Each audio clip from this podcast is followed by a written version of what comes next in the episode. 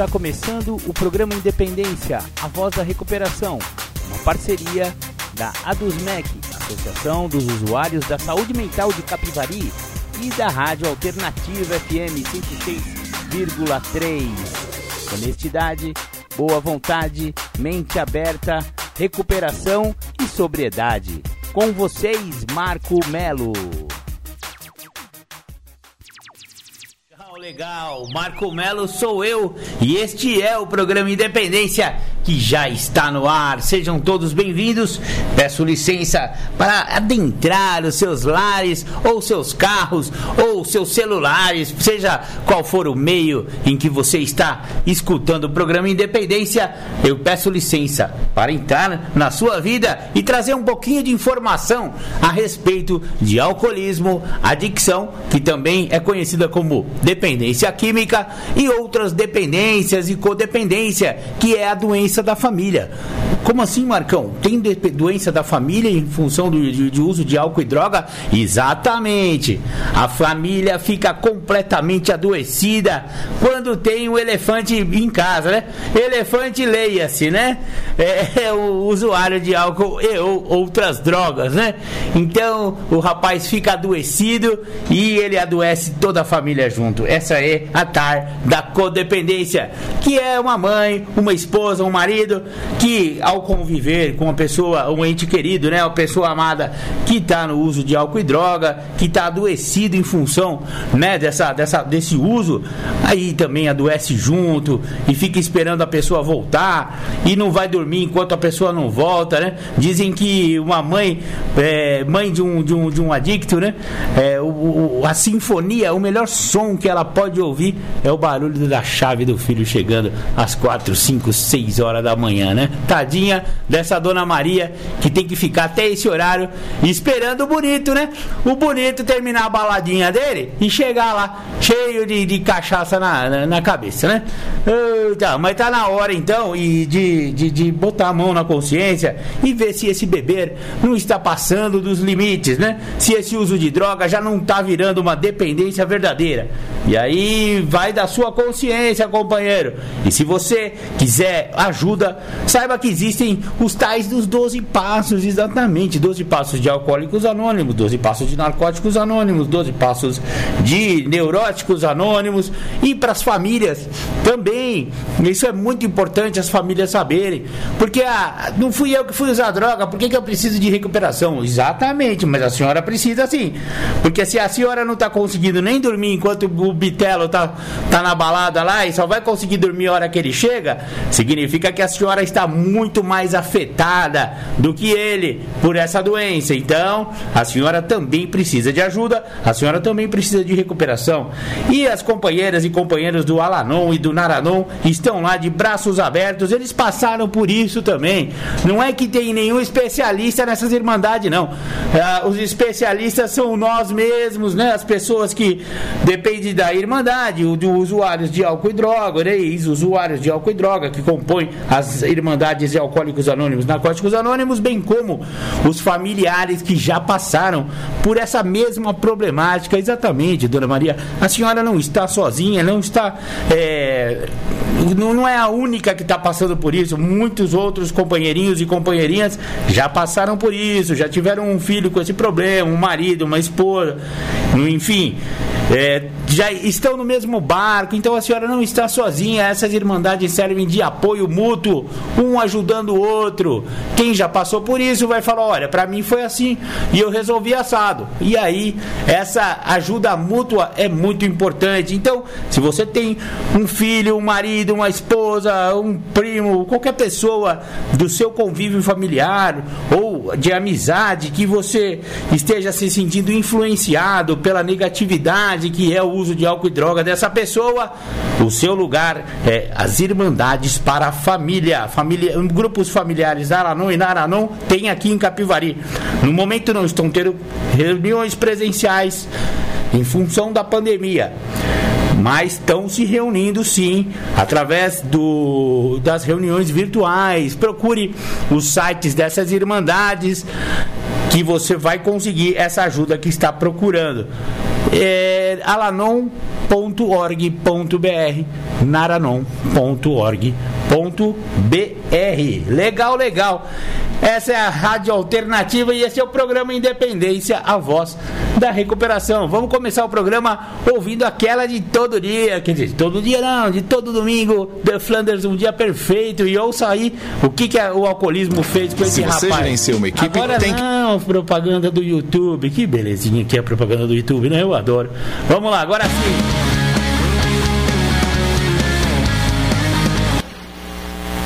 Legal, legal. Esse foi The Flanders, um dia perfeito. É Deixa uma música que a gente sempre toca aqui, porque ela fala um pouco sobre alcoolismo e aquele tipo de alcoolismo que a gente não sabe que é alcoolismo. É, porque é fácil saber que um cara que tá andando molambento na rua com em, em- em farrapos, né? As roupas são andrajos, né? De chinelo de dedo consertado com crips, sabe aqueles cara que anda então catando latinha, essas coisas, ou né, andando pela rua trançando as pernas, parece que é, é fácil de falar que aquele ali é um alcoólatra, né? Porém, entretanto, e aquele bonitão que tá de carro importado, dando rolê de boa, parece que tá sob controle e tudo. E esse daí pode ser considerado alcoólatra? Essa música fala justamente sobre isso. Uma pessoa é, de, de, de alta classe, que era ídolo do esporte, tal, tal, tal. E, no entanto, o alcoolismo é uma doença democrática. Ela pega aí para pessoas de todas as classes sociais, cor, ra- raças, credos. Não tem essa. O alcoolismo vai se instaurar. O que acontece com a pessoa que tem uma família mais estruturada ou com mais dinheiro é que, às vezes, a família esconde a doença do filho, né, do, do- seu ente lá, do seu marido, enfim, atrás daquele dinheiro, atrás daquele status. Então, fica mais difícil para a pessoa assumir que tem problema com álcool. Afinal, né, ele é empresário, ele tem emprego, ele faz isso, ele faz as coisas, sabe? E não parece que ele é alcoólatra, mas ele é, ele é igualzinho aquele que tá catando a latinha. A única diferença é a roupa, sabe? A única diferença é o dinheiro. Então, se você é um desses alcoólatras de luxo, tome muito cuidado com esse uísque importado de 300, 600 reais a garrafa, que ele faz o mesmo mal pro seu espírito do que a cachaça corotinho que aquele cara da rua tá bebendo. É a mesma coisa. Não tem de onde tirar, onde pôr. Aí recebemos no 996501063 o Zap Zap aqui da Rádio Alternativa e o Zap Zap neste momento do programa Independência. Você pode mandar aí a sua pergunta, a sua dúvida, a sua crítica, seu elogio. Tamo junto aí. E recebi a pergunta assim, ó, meu filho é alcoólatra e já foi, já, já, já passou por uma internação por três vezes, três internações, mas ainda não se conseguiu se recuperar da dependência. Ele sai da clínica e depois de um tempo ele volta a beber. E ela queria saber por que que isso acontece, ela não quis se identificar, então vamos chamar de minha amiga anônima, minha querida amiga anônima. O programa Independência é, aprecia muito a sua participação. Se você quiser também mandar sua pergunta, galera, fique à vontade aí, fique o, o que eu conseguir responder. Eu tenho as minhas literaturas, eu tenho aqui a internet ao meu dispor e um pouquinho de conhecimento a respeito, né? Dessa, dessas doenças. Eu já venho estudando isso durante toda a minha faculdade. Foi voltada ao estudo do- da dependência química do alcoolismo, dentro da, da, da- da visão jornalística, né? Mas eu, eu tenho algum conhecimento, às vezes eu posso responder. Se eu não conseguir, eu vou dar minha mão palmatória e falar: essa daí eu não consigo responder agora, mas eu vou consultar os universitários, vou falar com pessoas que têm muito mais conhecimento que eu, os especialistas, eu posso, né? E aí eu trago a resposta na próxima semana. Por enquanto não aconteceu eu não conseguir responder, porque eu tenho aqui a Bíblia da Dependência Química, que é o livro O que é Dependência Química, da doutora Maria Heloísa Bernardo, psicóloga especialista em dependência, e ela cerca aí quase todas as questões a respeito da dependência química e da codependência. Respondendo então, seu filho, três vezes internado, sai e volta a beber. Isso é um problema que acontece bastante. Com- é, co- costuma acontecer com muita frequência, viu? É, minha amiga anônima. Então, olha só. A resposta que a doutora Maria Luísa Bernardo deixou aqui para você é a seguinte: recuperação é um processo delicado e demorado, sendo o principal obstáculo a vulnerabilidade e as recaídas.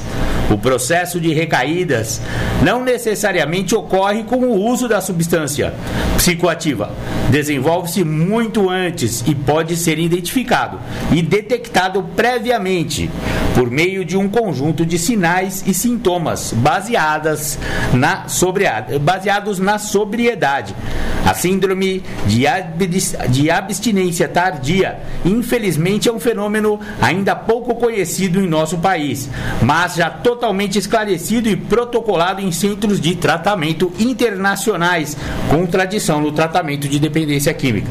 A recaída ocorre porque não são detectados e tratados estes sintomas prévios, ficando o dependente estacionado em um processo de recuperação parcial, caracterizado pela qualidade de vida precária e pelo risco de desenvolver compulsões substitutas, aumento do nível de estresse e retorno ao uso do químico de sua preferência. No caso da nossa amiga anônima, o, o, o ente querido dela é alcoólico, né? Existem pessoas que apresentam predisposição maior do que outras a recaídas. Estas necessitam submeter-se a um programa intensivo de prevenção a recaídas, que as ajudam a detectar e administrar a situação antes que ela ocorra de fato. Muito bem respondido pela, pela Maria Luísa Bernardo, psicóloga. É, eu vou acrescentar agora minha experiência e minha visão pessoal a respeito disso e é um pouco do que o programa Independência também acredita. É, uma, uma internação, ela tem, na minha visão, uma única função: separar a pessoa da substância que ela é dependente. Se ele é, é, gosta de crack, está dependente de crack, vai afastar, ele do crack. Se for cocaína, da cocaína, maconha da maconha. E, e, e, alcoolismo também vai afastar o alcoólico da sua substância de preferência, que é o álcool. Vai deixar ele lá uns meses desintoxicando. Então, essa é a segunda função da afastar desintoxicar e trazer informações a respeito de tratamento dessas doenças. Então, a clínica, primeiro, tem que ser muito séria e tem que trabalhar com esses aspectos, é, esse tripé que a doença do alcoolismo ou da dependência química é, é, está baseada, que é o aspecto mental, o físico e o emocional. Então não adianta uma clínica tratar só o aspecto físico, ou seja, afasta o cara da substância, desintoxica ele, não trabalha o mental e não trabalha o espiritual e devolve ele na sociedade. É fatal. O cara vai recair. Então, esse tripé que se apoia a doença da adicção ou então a doença do alcoolismo, esse tripé mental, espiritual e físico, ele tem que ser triplamente também tratado. E como fazer isso? Primeiro, a clínica tem que ser muito séria e geralmente as que melhor, é, melhor resultados obtêm são aquelas que trabalham com os 12 passos que eles, que eles se inspiraram nas, nas Irmandades Anônimas, principalmente quem inventou esses passos foram os alcoólicos anônimos. Então, é, uma clínica de 12 passos costuma dar mais certo. Então, primeira coisa é internar numa clínica que você tenha, tenha tido referências a respeito. Que, que são as referências? É chegar no site e falar: oh, que lindo, tem um gramado super bonito, tem uma piscina lá, é linda, tem academia, vai dar certo. Não. Isso não é patente. A clínica ser bonita na internet não significa que ela faz um tratamento bom. Então, conhecer o tratamento em si, conversar com os psicólogos responsáveis, os psiquiatras, os médicos, o dono do, do estabelecimento lá, da clínica, né?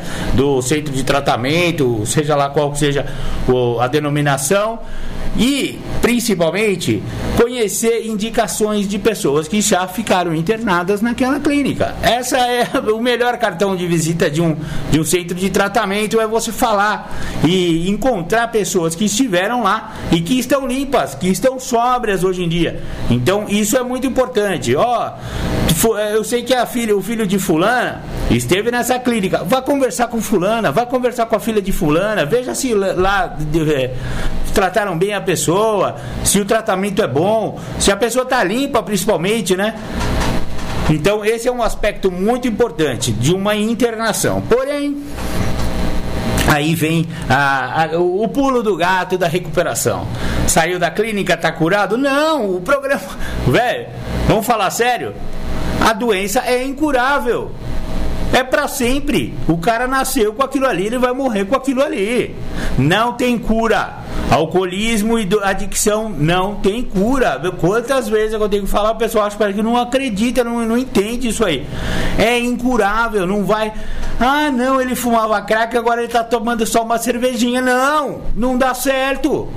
Uma cervejinha também não pode, porque é, vai, vai atuar em lo, locais do cérebro, nos, nos, neurotransmissores lá, em que vai dar na mesma se for crack ou álcool.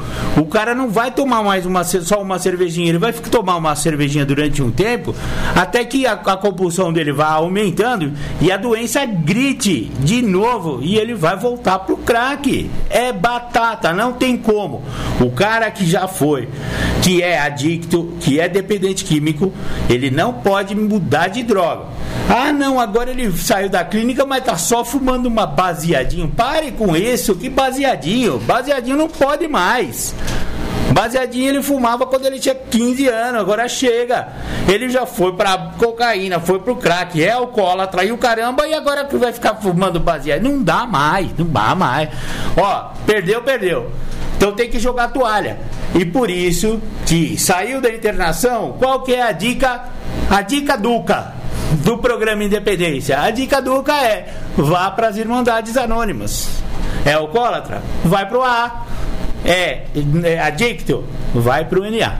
Essa é a dica, dica do programa Independência, a dica Duca. Isso. Vá para as Irmandades. Saiu da internação, não perca tempo, não perca reunião, nunca. Tá lá, saiu da internação, fique um ano frequentando toda reunião. Todo dia, reunião, reunião. É o jeito, é o jeito que muitos companheiros estão há décadas. Sabe o que é décadas sem usar? Tem muitos companheiros que se você for lá, vocês vão vai conhecer. Eles estão há décadas sem usar. Então, significa que o programa dá certo, mas foi só uma internaçãozinha, ele está curado? Não, não está curado. O programa, o, a doença não tem cura. Então, é muito importante que a pessoa que saia de uma internação tenha a consciência de que ele tem uma doença incurável e que o tratamento dele vai ser para sempre, para o resto da vida. Mas é, putz, para sempre é muito tempo, é muito tempo, mas é só por hoje. Por isso que tem o tal do só por hoje.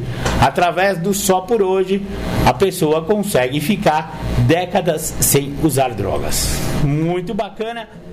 Muito legal, esse foi The Flanders Amardita, falando sobre a tarde da cachaça, né? E o problema decorrente de, de, do uso de cachaça, também conhecido como alcoolismo, exatamente.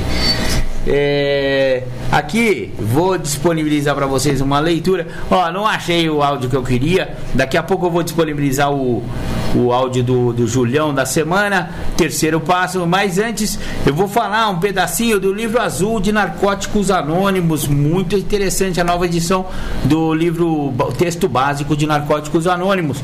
Ele fala, é, ele fala não, ele tem uma parte nova, né? Muitas páginas, aliás, mais de 200 páginas a mais do que a primeira edição, é onde tem depoimentos a respeito, né? Tem partilhas dos companheiros é, interna, né, do mundo inteiro de Narcóticos Anônimos, um material assim de leitura sensacional. E eu vou ler uma parte aqui que fala sobre é, o, o título é Tornando-me completa a adicção não foi a única doença com a qual esta companheira teve de que, que lidar. Diagnosticada com esquizofrenia, em sua recuperação ela passou de paciente suicida a conselheira de saúde mental. Então vamos conhecer aí a história dessa companheira. Oi, eu sou uma adicta e meu nome é eu sempre digo o primeiro nome que sou uma dicta, porque se eu não lembrar o que eu sou, também não importará quem eu sou. Hoje, até que foi um dia bom no trabalho. Para uma pessoa que antes recebia seguro social por incapacidade e vivia em um abrigo do governo, este é verdadeiramente um milagre de recuperação. Atualmente trabalho com pessoas que, como eu, foram diagnosticadas com sérios distúrbios de saúde mental. No trabalho, quando os outros conselheiros falam a respeito dos seus pacientes, penso: se eles soubessem que eu costumava ter todos aqueles sintomas e que usei aquelas mesmas drogas, às vezes, em dias de baixa autoestima, eu ainda me sinto tão transparente como se os outros pudessem ver através de mim e sinto que eles estão apenas tolerando minha existência como numa espécie de projeto favorito. A boa notícia é que aqueles dias passam. Autoestima com uma taxa abaixo de zero costuma ser um modo de vida para mim. Quando entrei em recuperação pela primeira vez, tentei sem nenhuma medicação e apenas com reuniões. Sem Deus, sem madrinha e sem os passos. Após 90 dias limpa, voltei para casa um dia após uma briga violenta com meu marido, também usuário de drogas, e, o encontrei morto. Continuei frequentando as reuniões, porém, trabalhar o programa do meu jeito e sem medicação me levou 11 meses depois, a um colapso psicótico total e uma nova tentativa de suicídio. Limpa. Foi muito doloroso descobrir que sou impotente perante a vida e a morte. Minha tentativa não me matou, mas fez cessar os constantes pensamentos psicóticos que eu havia experimentado. Eu achava que as pessoas podiam ler a minha mente e que estavam pondo pensamentos dentro dela. Tinha até a impressão de que havia sido capturada por alienígenas durante uma invasão hostil e o pessoal da reunião fazia parte da conspiração. Eu estava muito doente, não apenas com a adicção, mas também com outra doença chamada esquizofrenia. Eu havia sido diagnosticada várias vezes e com muitos tipos diferentes de esquizofrenia, inclusive esquizofrenia paranoide. Após muitos meses seguidos de tortura mental, nos quais vivi horrores que são até hoje inacreditáveis para mim, finalmente me internei em uma ala psiquiátrica onde, sob medicação, consegui certa estabilidade. Que maravilha não ficar mais agonizante tentando não ouvir as vozes. Eu consegui algum alívio através da medicação psicotrópica. Logo, logo após aquela última hospitalização, meu pai morreu. Acho que ele sabia que finalmente eu seria cuidada. Eu havia começado a fazer todo o básico em NA e nunca parei de fazê-lo. Além disso, apesar de eu ser, eu ter sido anteriormente uma ateia devota, eu me tornei uma espécie de exploradora espiritual, experimentando todos os tipos de fé. As sugestões que ouvi da Irmandade nas reuniões me ajudaram a desenvolver um relacionamento positivo com um poder superior e que funcionava para mim. Fiquei sob medicação por aproximadamente um ano e meio, enquanto aprendia a usar novas ferramentas. Eu tive muita ajuda externa e fui finalmente autorizada por meu médico a tentar viver sem medicação e fazer avaliações periódicas, as quais tenho feito desde então. Um dos temas principais em minha vida é a minha busca por uma família. Eu era a filha única e nunca tive um vínculo afetivo com minha mãe. Sempre me foram passadas mensagens confusas, ambíguas, e eu me sentia condenada se fizesse algo que não fi, eh, ou não ou se não fizesse nada. Ensinaram-me que crianças eram para ser vistas, porém não ouvidas. Perdi minha inocência quando era muito jovem. Quando tinha 13 anos, já estava usando drogas todos os dias. Como também tinha bulimia nervosa. Eu não tinha sido valorizada enquanto crescia, me sentia visível aos olhos, mas não ao coração. Minha vida antes de Narcóticos Anônimos era sem amor e sem lei. Muitos dos meus comportamentos doentios eram maneiras não saudáveis de tentar reaver a inocência que perdi e criar uma família. Eu queria uma nova família que estivesse lá sempre que eu precisasse dela e que me amasse incondicionalmente. Quando fiz do abandono e da perda do meu poder inferior, resolvi minha juventude em relacionamentos disfuncionais, retornando sempre à fonte de minha dor, em busca de conforto. Vim a entender que em NA estou em uma grande família, por extensão da qual não recebo mensagens confusas. Finalmente, este é um programa simples. Em NA encontro a luz e o direcionamento que sempre procurei. Dou graças a Deus pela mensagem espiritual simples e pela sabedoria coletiva que encontro na Irmandade.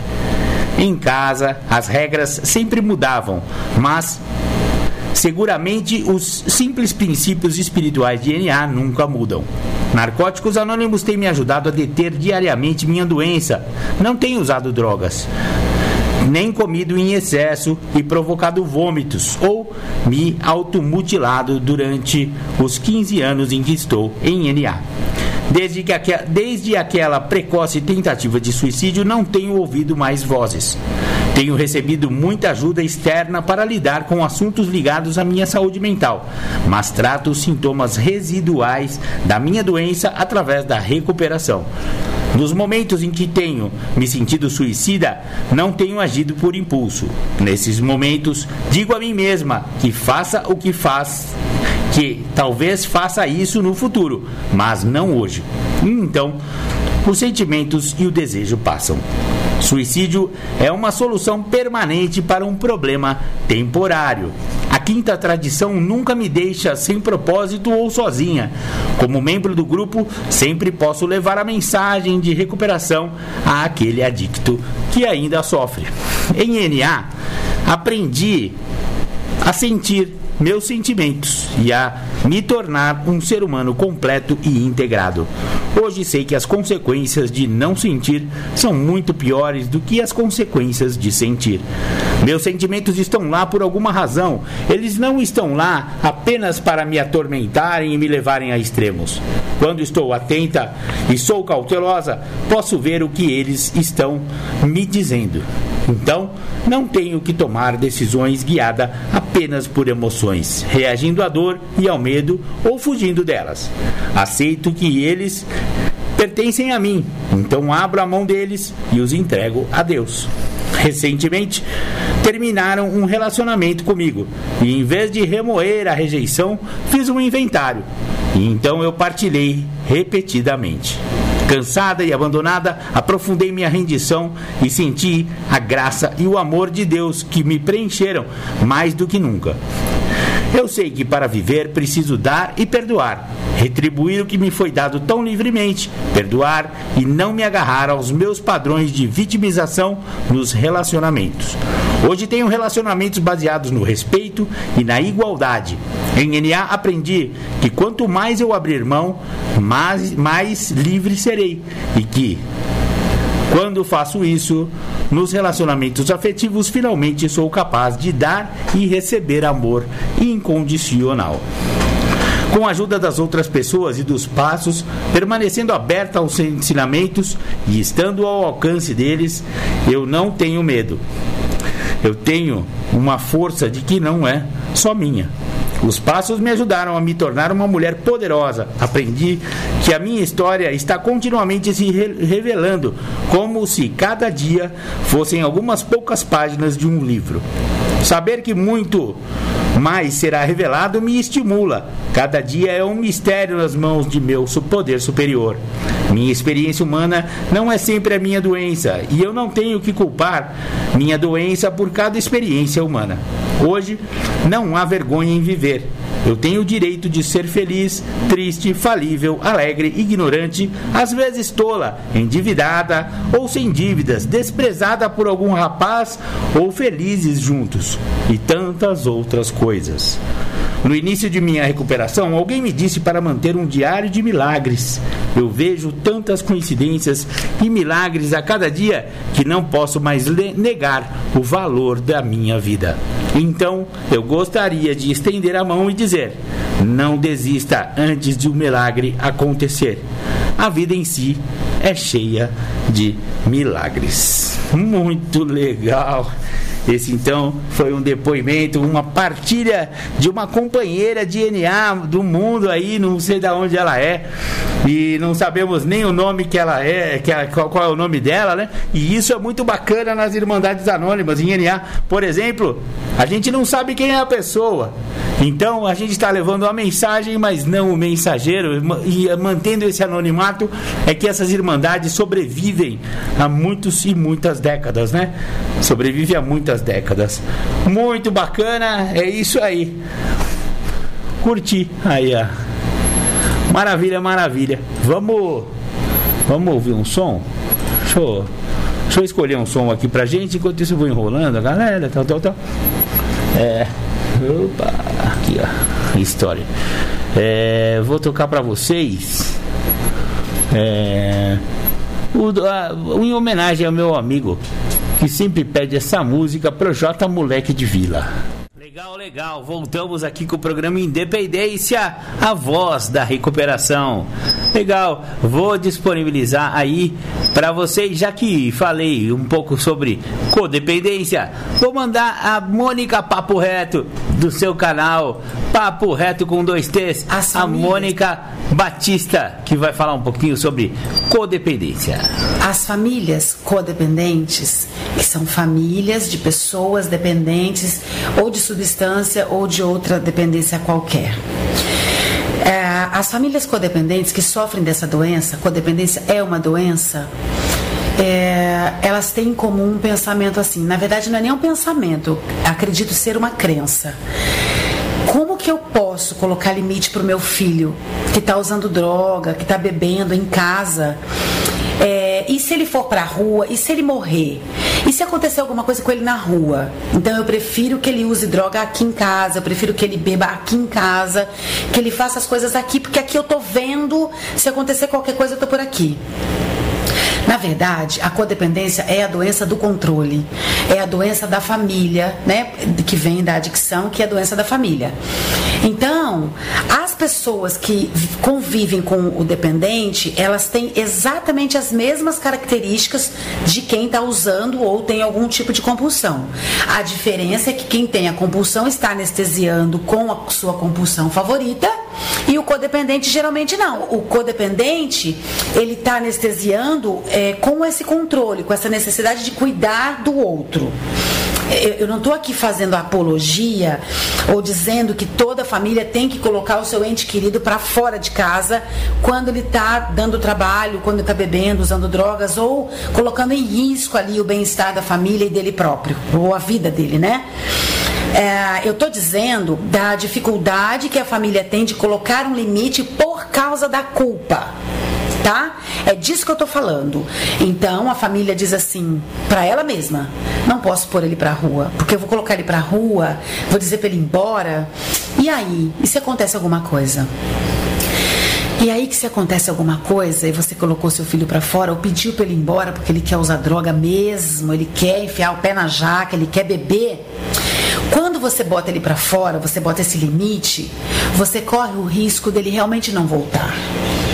O problema é que se ele morre dentro de casa, usando droga dentro de casa, você vai dizer depois assim: eu devia ter feito alguma coisa. Ou seja, não é o ato, a atitude que você toma que vai te livrar da culpa e da sua sentença de morte depois. Nada livra, porque se trata de uma doença de crenças, de emoção mental, é, é, física, tudo, espiritual. Então a racionalização disso, daquilo, a negação, o medo, a insegurança, isso tudo faz parte do contexto familiar de quem tem problema com drogas ou convive com alguém que tem problema com droga. Não adianta racionalizar e ter medo de colocar limite para o seu ente querido, porque você colocando limite, mandando ele embora ou não mandando ele embora, o risco é o mesmo. Sabe como? Quando eu precisei fazer isso com o meu filho, eu precisei entender que ter ele em casa usando drogas é, ia me colocar em risco, ia colocar em risco os irmãos dele. E tinha mais pessoas nessa família que eu precisava me importar. Então eu disse: Você quer usar droga? É isso mesmo que você quer? Então, vai, vai usar droga. E ele foi. E ele morreu. E aí? Ele morreu porque eu botei ele para fora? Ou ele morreu porque ele não quis parar de usar droga? Por que, que ele morreu?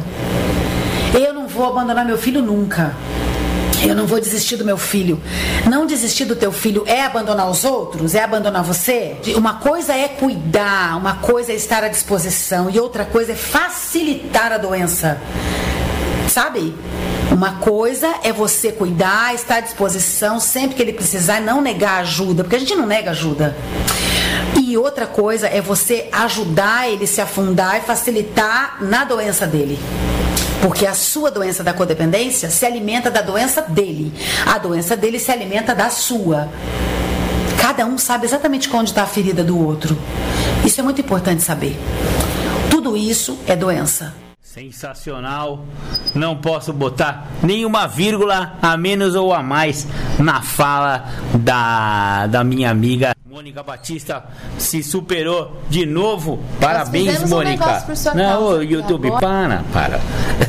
se superou de novo, Mônica. Muito obrigado. Mônica Batista, Mônica Papo Reto, reto com dois T's.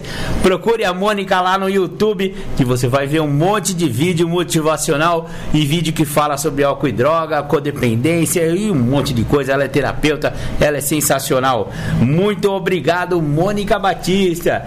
Bom, vamos ouvir aí um solzinho antes de eu entrar com mais uma temática do dia de hoje com o Júlio César. É o Teatro Mágico, o Anjo Mais Velho. Legal. Esse é, foi Teatro Mágico, o Anjo Mais Velho. Muito da hora. Essa música ele fez para um irmão que partiu ali para o mundo espiritual e deixou ele no mundo físico da, do planeta Terra. E ele fez essa música que só enquanto ele respirar, ele vai lembrar desse irmão que partiu. Muito bonito, muito poético, muito da hora. Tamo junto, tamo junto. Vamos agora então para a primeira temática do Julião de hoje terceiro passo seguindo em frente. Nós vamos falar especificamente do tópico seguindo em frente do terceiro passo. Para me preparar para saber quem eu sou, da onde eu vim, para onde eu vou e se é que eu vou, eu tenho que entender o seguinte: de 100% do formato de uma pirâmide, o topo da pirâmide é 5%. 95% é a base da pirâmide. Os 5% é uma situação a qual, se eu seguir em frente com o que o programa tem a me oferecer, eu vou conseguir soluções e resultados. Isso é a entrega, terceiro passo. Quando uma pessoa tem dificuldade para lidar com o que o programa oferece, e o terceiro passo tenta retratar isso, essa pessoa fica presa em 95%, querendo arrumar culpado, explicações, justificações e razões para suas queixas. E ela perde a oportunidade dela seguir em frente.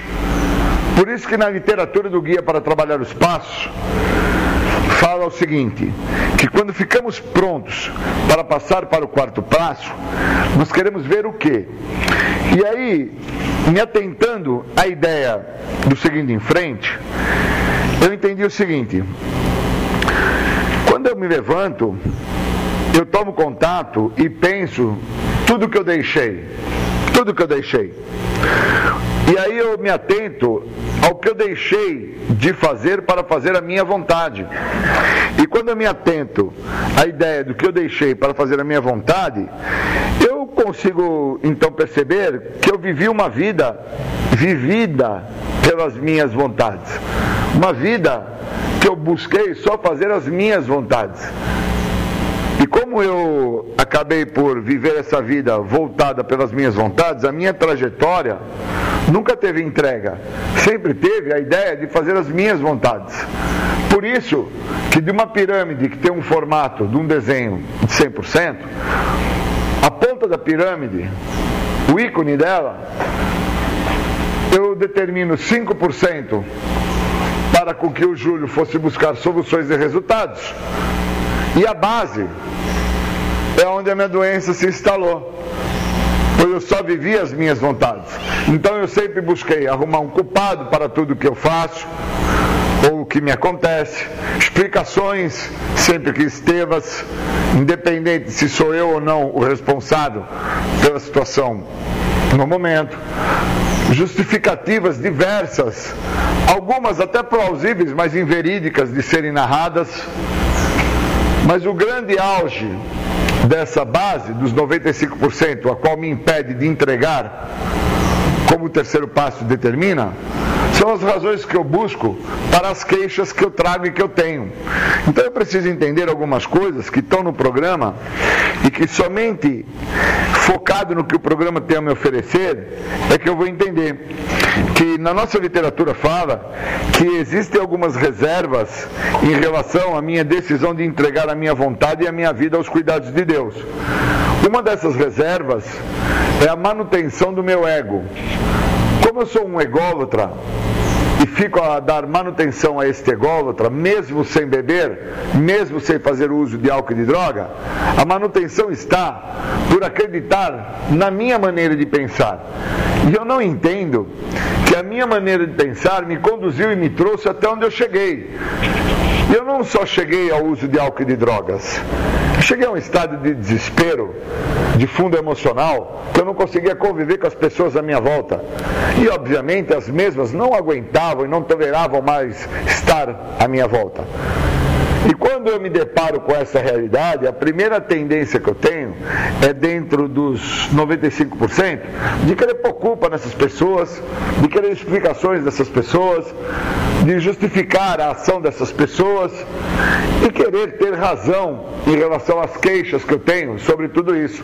E na realidade, o que me falta é entender que se eu tivesse 5% só desse 100%, no sentido de soluções e resultados, eu não estaria por sofrer da minha vontade que não está sendo feita no momento.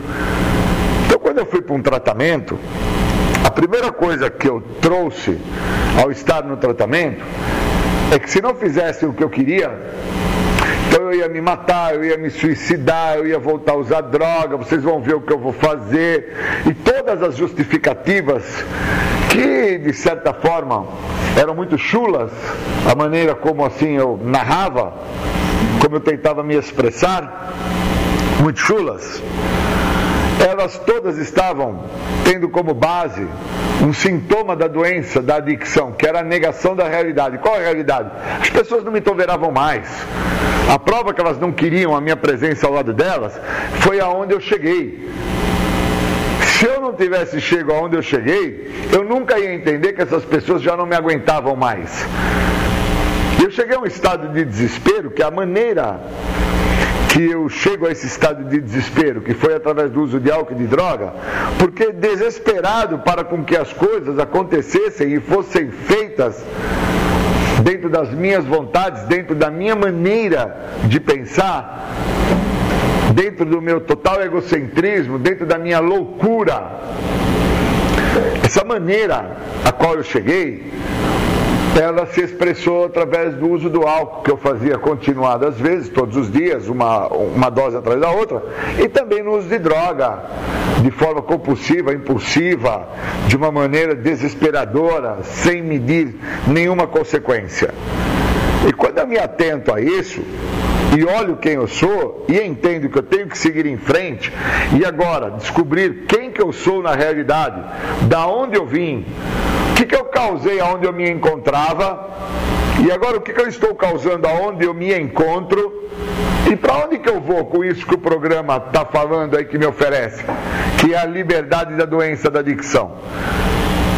Porque para mim, eu entendia que se eu parasse de beber pinga, se eu parasse de tomar conhaque, se eu parasse de usar drogas diversas, todos os tipos de droga, independente de nomes, qualquer tipo de substância alteradora de humor, se eu parasse com tudo isso, eu ia ter um benefício, eu ia ter um ganho, eu ia ter uma vida maravilhosa. E na realidade, quando eu olho a pirâmide e entendo que 95% da pirâmide, a qual eu ainda vivo ela, está porque para com que eu siga em frente, eu ainda quero encontrar culpados, eu ainda quero explicações, eu ainda quero justificar uma série de fatores que são injustificáveis, eu ainda quero entender os motivos a quais as pessoas estão a se queixar da minha pessoa. Uma vez que eu me atento a, essa condição da pirâmide, a qual estou retratando, é, fazendo essa analogia aí figurativa, para entender aonde que eu me encontro. Eu me encontro no topo da pirâmide, dentro de 5%, aonde eu entendo que seguir em frente é dar soluções ao que eu não entendia e encontrar resultados, ou eu me encontro dentro de 95%, dentro de uma base a qual até agora eu não entendi o que o programa tem a me oferecer. Que começa primeiro com a liberdade da doença, entendendo que a primeira pergunta do guia para trabalhar os passos, no primeiro passo, no tópico o que é a doença da adicção, a pergunta retrata a ideia o que a doença da adicção representa para mim. Então eu ainda estou preso à ideia a qual eu acredito que se eu entregar o sentido dessa ideia, que é o uso de álcool e drogas, eu estou em recuperação, se eu estiver preso a isso, eu estou extremamente comprometido dentro do que o terceiro passo me oferece. O terceiro passo me oferece me libertar de culpas, parar de buscar explicações, parar de justificar, trazer narrativas plausíveis, mas inverídicas. Terceiro passo me oferece parar com as razões que eu quero tê-las em relação às queixas que eu as trago. Terceiro passo, no tópico seguindo em frente, ele me proporciona a conclusão da base do programa para que eu venha saber quem que eu sou, aonde eu me encontrava, com quem eu vivia, o que eu fazia. Aí eu entendo que o meu DNA, aí eu entendo que a minha estrutura de ser, ela já veio pautada dentro de um comprometimento. Que esse comprometimento eu só venho a entender no meu quarto passo. Porque aí eu começo a entender o que é seguir em frente. É seguir em frente para saber quem que eu sou. Por quais motivos eu deixo inúmeras possibilidades e probabilidades de ser uma pessoa realizada para ser uma pessoa não quista socialmente, para ser uma pessoa a qual pessoas, lugares não querem a minha presença. O seguindo em frente, esse tópico, ele me faz alçar voo para olhar para quem é o Júlio e os motivos a quais o Júlio, no decorrer da sua trajetória de vida, com tão pouco tempo de existencialidade, com 11 anos de idade, teve o contato com a substância química, teve o contato com o álcool, e ali se tornou o momento de escolha dele. Pois até aquele momento eu vinha dentro de uma trajetória, de uma formação de caráter e personalidade, que as pessoas que estavam ao meu lado, as mesmas não tinham essas características do uso de álcool e de drogas. As mesmas não traziam e, o perfil do dependente químico, adicto, escravo de uma substância alteradora de humor. Os mesmos que estavam ali traziam um perfil de progresso, e quando eu me atento ao tópico seguindo em frente e busco interpretar para onde que eu vou agora, dentro da ideia de saber quem que eu sou, reconhecer o que eu sou, até me dá um determinado medo, uma repulsa, pois eu não conseguiria viver como uma pessoa como assim eu entendo que sou eu não iria me permitir estar ao lado da mesma. E aí eu entendo que por muitas vezes onde eu me encontrava em tratamento, eu queria pôr culpa nas pessoas, queria explicações, queria justificar a tudo e obviamente eu queria encontrar as razões que eu acredito que me cabem sabê-las sobre as queixas que as pessoas assim têm. E na realidade, nada disso me cabe. O que me cabe é entregar a minha vontade. O que me cabe é não fazer as minhas vontades. O que me cabe é não viver a vida a qual eu assim vivia, onde esta mesma vida me trouxe até onde eu cheguei ao estado de loucura.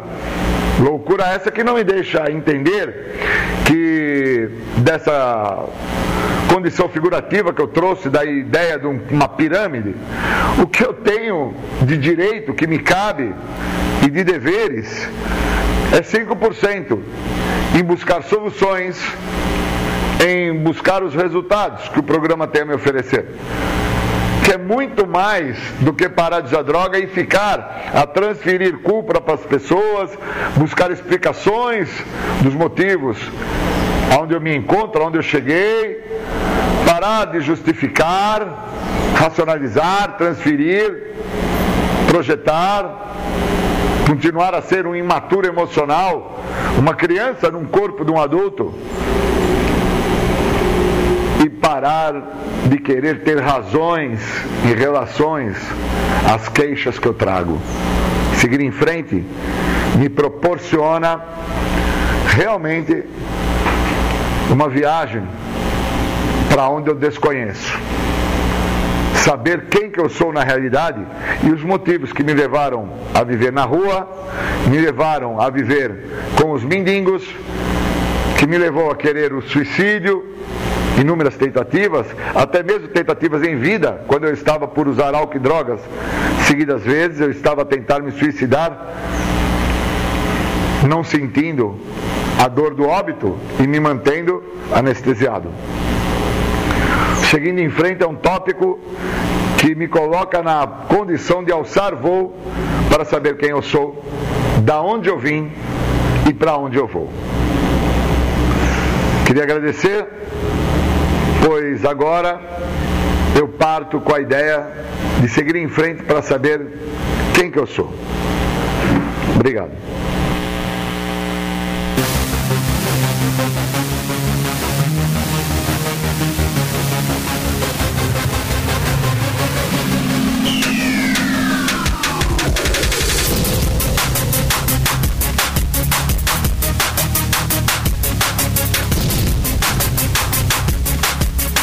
Você está ouvindo o programa Independência, a voz da recuperação.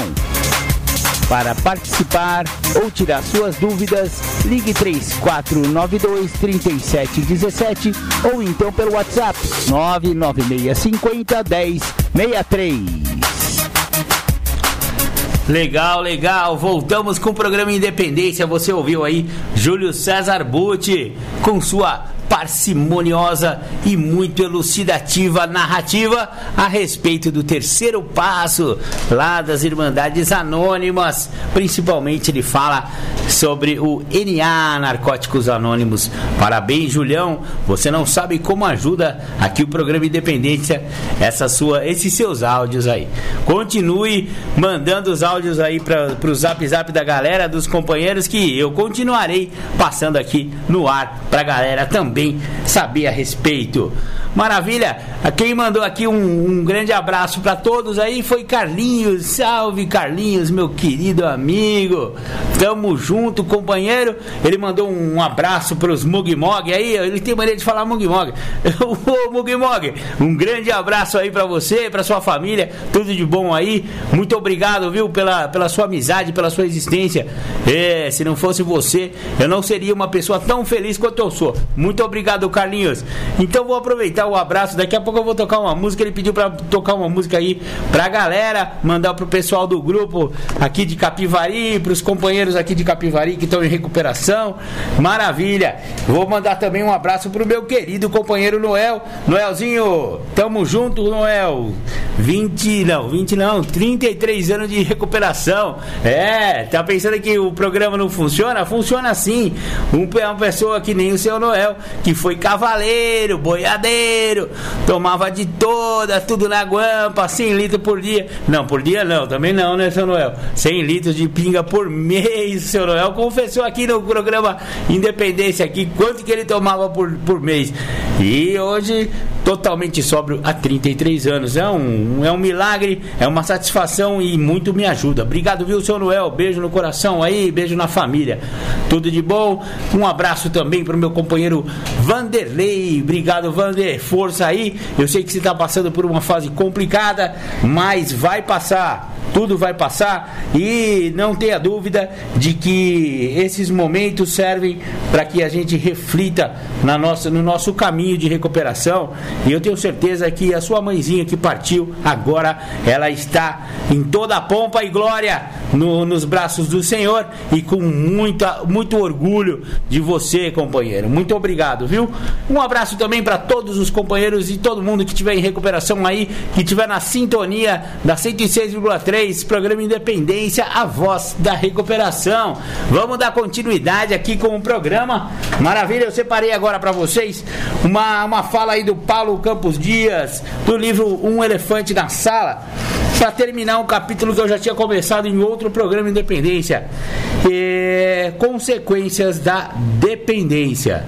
Vemos então que a codependência, além de afetar a esposa, afeta também os filhos. A codependência perpetua um quadro que começa com a dependência e faz com que os filhos se tornem tão doentes quanto o dependente químico.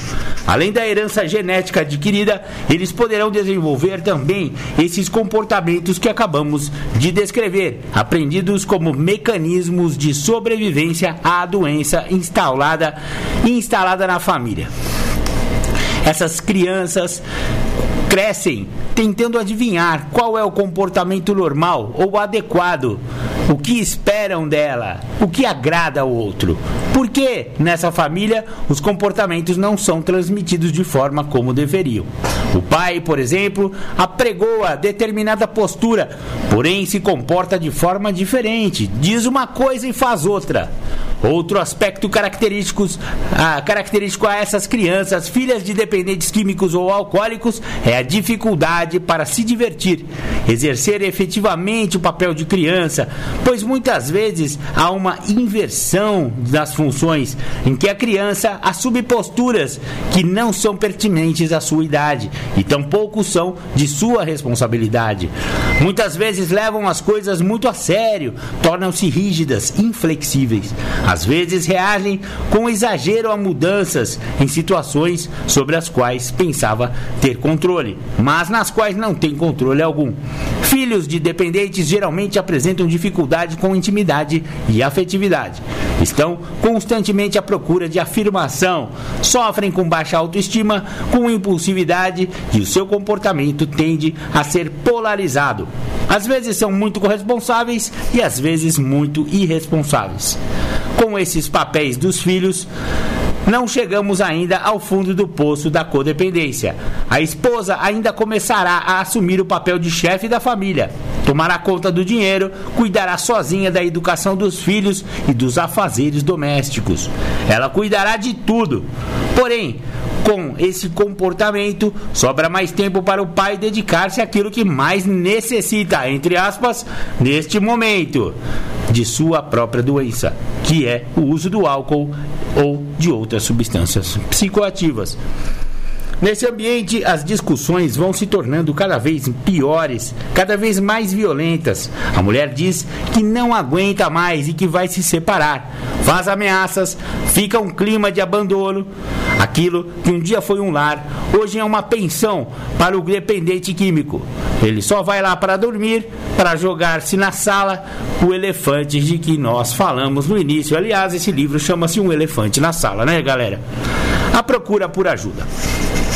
A partir desse momento, um caos instalado. A família fica, real, é, fica finalmente a família finalmente se reúne, fala a respeito daquilo e procura ajuda. Buscando então um profissional especialista na área, passa a ser sensibilizada, conscientizada a respeito do que vinha acontecendo e descobre que está no processo não só da dependência química do esposo, pai, filho, filha, como também está sofrendo de codependência. Em geral, a família busca ajuda quando não suporta mais conviver com aquilo que ocupou seus espaços, mas não se precisa precisa ser, mas não precisa ser assim. Isso poderia ocorrer antes. Este é o papel da informação. O profissional quer saber o histórico daquela condição, como tudo veio acontecendo e a esposa com os filhos relatará como começou a relação deste marido com sua droga de preferência. Este relato é muito comum. As pessoas que começam a beber ou experimentar drogas não tinham a pretensão de se tornar dependentes. Aliás, não existe nenhum dependente químico que um dia não tenha sido um mero experimentador. A ideia dessas pessoas era experimentar uma substância e obter dela aquilo que esperavam, ou seja, o prazer, seja a inibição, os freios de, de freios sociais. Enfim, cada um busca certa experiência psíquica e sensorial. Com esse pai do começo do livro, não seria diferente. É isso aí. É, terminamos então essa parte da. É, na verdade, esse livro inteiro vai falando de um caso clínico, né? De um elefante na sala. É o pai, é um pai de família que vai experimentando álcool e outras drogas e vai aumentando esse uso, vai entrando num, num ciclo compulsivo. Aí a doença dele se instala de verdade, ele se torna um dependente químico e estraga com a vida da, dele e da família e tal, né? Então todos os capítulos são voltados para a história desse rapaz aí que ele chama de um elefante na sala e essa essa essa metáfora tem tudo a ver, porque eu te falar, um cara usando droga dentro de casa, rapaz, você tem um familiar dentro de casa usando droga, mesmo que ele não use dentro de casa, hein? É, é uma roubada, vou te falar sério. É um, é um problemão. É a mesma coisa que botar um elefante mesmo. Pega um elefante de 15 toneladas, não sei quanto pesa um elefante, e coloca na sala da sua casa. É, é isso aí, não vai dar certo. O elefante vai incomodar, vai dar, vai dar trabalho. Então é mais ou menos a mesma coisa. Vamos lá ouvir um som? O Carlinhos falou para eu mandar um som aí pra galera, pra, pra, pra todo mundo ouvir aí. E eu separei uma do Emicida, naquele, naquele especial amarelo que ele fez, muito da hora, com o encerramento do show dele com o com o Fit Bajur e o Pablo Vittar. E eu que tinha um certo preconceito contra as músicas do Pablo Vittar, não gostava e tal. Mas ouçam aí a música do Belchior na voz dessa, dessa rapaziada sensacional aí. Recentemente eu posso me considerar um sujeito de sorte, porque apesar de muito moço, me sinto são e salve forte.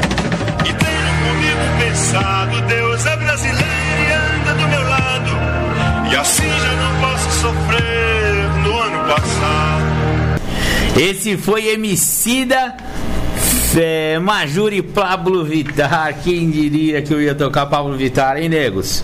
É, da hora. Só o Emicida pra fazer a gente romper todas as barreiras dos preconceitos. Sou fã número um do Emicida. Obrigado, negão, por ter me aberto os olhos pra, pra essa ah, me aberto os olhos, já tá bom demais, né? Ó, acabei de receber aí uma. Ah, quem ofereceu essa música foi o Carlinhos, viu? Carlinhos mandou aí pra galera em recuperação da cidade de Capivari. Obrigado, Carlinhos. Grande beijo no coração aí, irmão. Legal, legal, ó. É uma pergunta que eu recebi aqui e tem tudo a ver com uma pergunta que a própria é, especialista em dependência química, Maria Lúcia Bernardo, faz aqui no livro que é Dependência Química. É, então eu já vou fazer a pergunta aqui da Maria, da Maria Heloísa que é a mesma que a pessoa me mandou aqui no 996501063, o zap zap da Rádio Alternativa FM, da hora, normalmente. Quem consome drogas consideradas leves, como a maconha, acha careta aqueles que as condenam. Dizem que o uso moderado da droga estimula a criatividade e libera a ousadia. Como convencê-los a parar com o consumo se só enxergam benefícios? É, essa é a pergunta que a pessoa fez aqui pro programa Independência. O cara só dá doisinho. Sabe o que é dar doisinho? É fumar um cigarrinho macrobiótico lá no fundo do quintal, né? É, nego fala que é só uma, coinha, não tem nada, erva natural, não pode te prejudicar e aumenta a minha, minha criatividade, não sei o que, não sei o que lá. Enfim, né? Como que você vai botar na cabeça de uma pessoa que já tem uma ideia formada é, que na verdade a maconha não é tão leve assim, né? E que existem é, estatísticas aí que mostram coisas muito pesadas sobre a maconha, né? Ela, ela tem várias, várias consequências físicas, né? É, e mentais. Não é para todos, hein? Vou deixar bem claro, não, é, não são todas as pessoas que vão desenvolver, por exemplo, a psicose, crises psicóticas é, vindas da, do uso da maconha, continuado da maconha. Existe essa possibilidade, mas não são todos. Então, algumas pessoas falam, ah, isso aí é papo furado e tal, né? Vamos à resposta da professora especialista. Na última década, foram desenvolvidos estudos conclusivos sobre a maconha, comprovando as seríssimas consequências de seu abuso no organismo, principalmente no organismo em desenvolvimento do jovem. A maconha produz efeitos perversos no sistema nervoso central, nos pulmões, no coração e vasos sanguíneos e no sistema imunológico. Interfere na sexualidade e fertilidade, danificando irreversivelmente os mecanismos de reprodução humana, com prejuízos para a produção de espermatozoides. A droga que já foi considerada recreativa provoca alterações no peso e nas funções dos órgãos reprodutivos femininos, afetando a produção de hormônios que controlam o desenvolvimento fetal. O maior o melhor modo de combater o mito da inocuidade da maconha entre os jovens é oferecer informações técnicas atualizadas, principalmente desprovidas de preconceito, de julgamentos de valor. O mais recomendável é que se procure o apoio de profissionais especializados que possam que possuem didática apropriada para alcançar e sensibilizar esta População. Geralmente a informação bem fundamentada recebe ótima é, aceitação por parte do jovem. Esse conhecimento necessita também ser transmitido às pessoas que exercem influência sobre a opinião pública, para que possam se posicionar mais conscientemente sobre as políticas de liberalização do uso de drogas. Legal? Então você vê que até no sistema imunológico, estamos falando tanto aí em sistema imunológico, não é? A galera falando do do Covid aí, não sei o que, não sei o que lá, é? O próprio uso da maconha diminui a capacidade de imunização, né? E a pessoa pode desenvolver mais facilmente é, desenvolver essa doença, né? Pegar essa doença e tal, né? Então esse mito de que não, não pega nada, o mito do não pega nada também não está muito de acordo com o que a ciência comprova. E negacionista, sinto muito, mas a ciência é a ciência. Se a ciência falar que tal coisa acontece, é batata, vai acontecer. Não tem como, né? É, se negar isso é é, a mesma coisa que falar que a Terra é plana, né? Já tiraram até foto lá de cima, você vê a foto do satélite, você vê que a, foto, que a, que a Terra é redonda, e no entanto, a pessoa fala que a Terra é plana, gente. Ah, não dá pra ser assim, nego. Não dá pra ser assim. Legal, legal. Vamos ouvir mais um somzinho. Você viu, ouviu aí o Teatro Mágico Ana e o Mar. Legal, Fernando Anitelli, voz e violão. Muito, muito bacana. Sou fã desse cara também. Tamo junto. Opa, grande abraço aí pro programa. Pro programa não. pro companheiro Jonas. É, parabéns, Jonas. Muito obrigado. Tamo junto, companheiro. Já vai fazer nove meses que ele tá sóbrio, ouvindo aqui o programa Independência. Isso que é vitória, Jonas. Muito obrigado aí pela sua recuperação. E é um orgulho ter você aí como meu amigo, como meu companheiro aí de, de caminhada nesse, nesse negócio chamado sobriedade. Maravilha, maravilha. Obrigado, Jonas. Grande abraço aí, parceiro. Tamo junto. Maravilha, maravilha. O programa Independência vai chegando ao seu final. É, infelizmente, o tempo passa rápido quando a gente está se divertindo, mas já passou. Acabou o programa Independência. Quero deixar aí um grande abraço, né? Muito obrigado por todos que me ouviram aí, todos os que permitiram, né, que um pouquinho de informação a respeito de álcool, droga, codependência e todas essas coisas que a gente fala aqui no programa Independência entrassem em suas mentes pensantes e invadissem os seus pés dançantes. Muito legal, muito obrigado. É isso aí. Daqui a pouco você fica com o programa Tardes Sônicas, as pedradas do rock and roll. Grande abraço, tchau, tchau.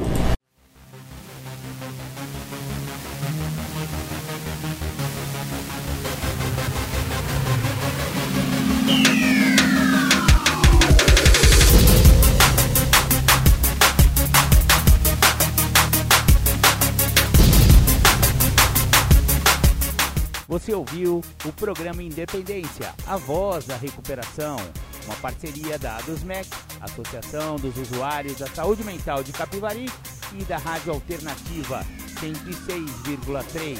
Até domingo que vem, com mais informações a respeito de dependência química e alcoolismo. Obrigado, até mais!